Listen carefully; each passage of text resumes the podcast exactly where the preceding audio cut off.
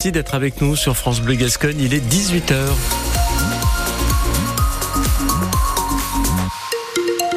Les infos avec vous, Marion Dambiel-Arribagé. Dans l'actu ce soir, les obsèques de Michel Jazzy qui avait lieu cet après-midi à Hossegor et une proposition de loi pour mieux protéger les élus locaux. Mais d'abord, Karl, la météo avec un ciel encore couvert. Absolument, pour demain, le temps est très nuageux toute la journée avec toutefois quelques éclaircies sur le sud-est du département, mais très fugaces. Hein. Un risque d'averse est possible d'ailleurs sur le nord de littoral. Les températures maximales pour demain entre 14 et 17 degrés.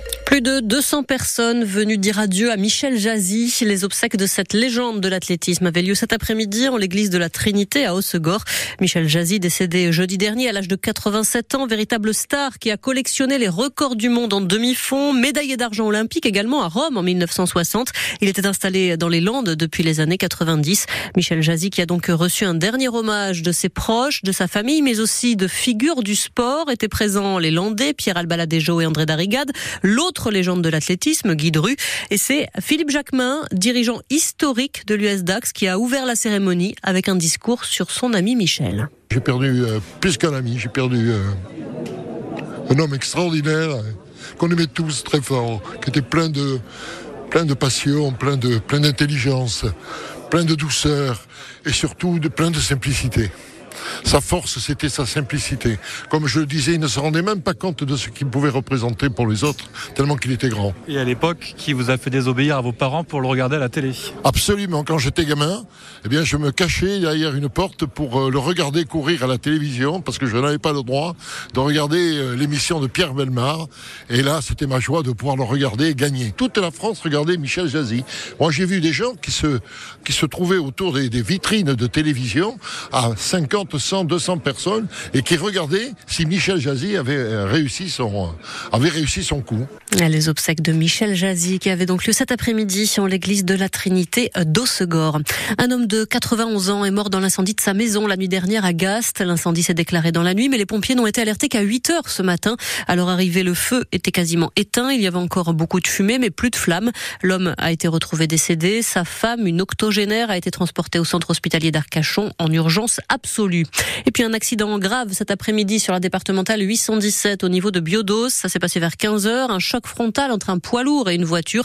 À l'intérieur de la voiture, une femme de 52 ans. Elle a dû être désincarcérée puis héliportée à l'hôpital de Bayonne. Elle est gravement blessée selon les pompiers. Le conducteur du camion, lui, est indemne. Nouveau rebondissement à l'agglo de Mont-de-Marsan. Le chef de cabinet du président de l'agglomération, Aurélien Sourine, sera jugé le 21 mai prochain par le tribunal correctionnel de Mont-de-Marsan pour favoritisme. Il est soupçonné d'avoir joué un rôle dans l'attribution d'un marché public au cabinet de conseil parisien Spin and Strategy. C'était en 2021. Un cabinet dirigé par l'un de ses amis qui est lui poursuivi pour recel de favoritisme. Les deux hommes contestent les faits. Charles Daillot, lui, n'est pas du tout inquiété hein, dans cette affaire. Dossier à retrouver sur francebleu.fr. De la prison avec sursis pour avoir harcelé l'un de ses élèves. Ce professeur du lycée de Parentis en Borne a été condamné cet après-midi à neuf mois de prison avec sursis, une obligation de soins, interdiction d'enseigner pendant 5 ans et interdiction de paraître aux abords du lycée. Il était accusé de harcèlement par l'un de ses élèves de terminale. Parmi les propos qui lui étaient reprochés, tu portes du rose, t'es un PD, t'es tellement nul que tu devrais te jeter par la fenêtre. Lors de l'audience le 23 janvier, il avait affirmé qu'il s'agissait de provocation pour faire réagir ses élèves et susciter le débat. Un texte pour mieux protéger les élus et sanctionner plus lourdement leurs agresseurs. Il est examiné en ce moment même à l'Assemblée nationale. Le texte prévoit jusqu'à 7 ans de prison et 100 000 euros d'amende en cas de violence envers un élu. C'est la députée Renaissance du Nord, Violette Spielbout, qui défend cette proposition de loi, alors que les violences contre les élus continuent d'augmenter. Plus de 2300 faits de violence enregistrés l'année dernière, soit une augmentation de 15% par rapport à 2022. On écoute Violette Spielbout, la rapporteure du texte. Ça augmente parce que je pense que, comme dans la société en général, il faut sanctionner très durement et très rapidement dès les premières injures, les premiers outrages. Il faut des sanctions euh, extrêmement exemplaires sur les violences physiques, mais aussi sur les injures publiques et les outrages, avec des sanctions aussi plus rapides, comme les travaux d'intérêt général, pour montrer l'exemple.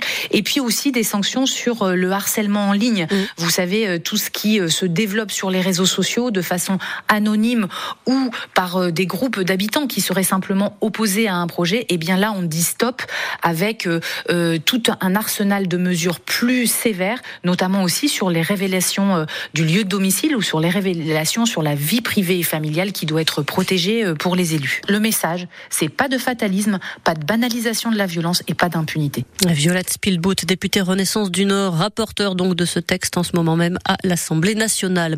Nouvelle grève des enseignants aujourd'hui, la deuxième en moins d'une semaine. Au niveau national, 40% des profs ont cessé le travail dans les collèges, selon le SNES FSU, principal syndicat du second degré. Ils protestent contre les groupes de niveau que le gouvernement veut mettre en place dès la rentrée prochaine en français et en maths pour les classes de 6e et de 5e. Une véritable école du tri social, dénonce le SNES. Et puis Bruxelles cède face à la colère agricole, encore très vive hein, en Espagne et en Italie. La présidente de la Commission européenne a en effet enterré ce matin une loi sur les pesticides qui visait à réduire leur usage de moitié d'ici 2030. Depuis des semaines maintenant, des agriculteurs de toute l'Europe dénoncent des normes écologiques qu'ils jugent excessives. La météo